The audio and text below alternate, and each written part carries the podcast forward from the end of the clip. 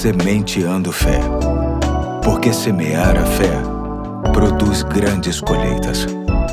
Olá, hoje é terça-feira, dia 15 de agosto de 2022. Aqui é o Pastor Eduardo e muito me alegra ter a sua companhia no início de uma nova série cujo título é A Sabedoria Nossa de Cada Dia, que tem como texto básico Provérbios capítulo 2 e a cada dia vou selecionar alguns versículos para o fortalecimento da nossa fé. Hoje quero ler os versículos de 1 a 5. Diz assim o texto: Meu filho, se você aceitar as minhas palavras e guardar no coração os meus mandamentos, se der ouvidos à sabedoria e inclinar o coração para o discernimento, se clamar por entendimento e por discernimento gritar bem alto, se procurar a sabedoria como se procura a prata e buscá-la como quem busca um tesouro escondido, então você entenderá o que é temer ao Senhor e achará o conhecimento de Deus. Creio que uma das maiores necessidades que temos enquanto homens e mulheres de Deus é entender o que é temer ao Senhor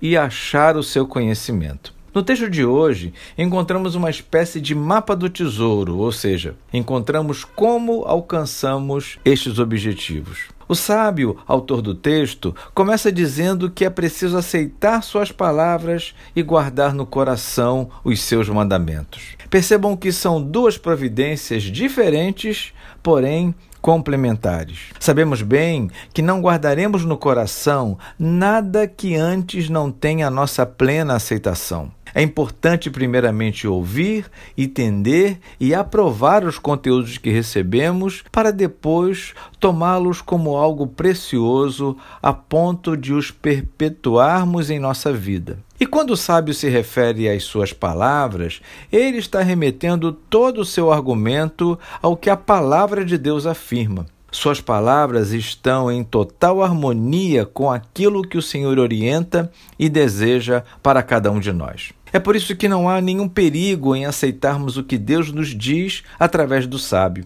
Por mais que seja algo desafiador e complexo, sempre nos remeterá ao que há de melhor para encararmos todas as circunstâncias da vida. A palavra é tão boa que, assim como não há perigo em aceitá-la, não há perigo também em guardá-la no coração. O mais evidente aqui, então, é procurar todos os meios possíveis para estar em contato com aquilo que Deus diz. Hoje temos muitas facilidades, não há desculpas. A tecnologia e os dispositivos que temos à mão ou em casa nos permite ouvir, ver e estudar com profundidade até tudo que nos chega da parte de Deus. A sabedoria do Senhor jamais vai nos faltar, basta aceitá-la e guardá-la. Hoje fico por aqui e amanhã tem mais, se Deus assim permitir.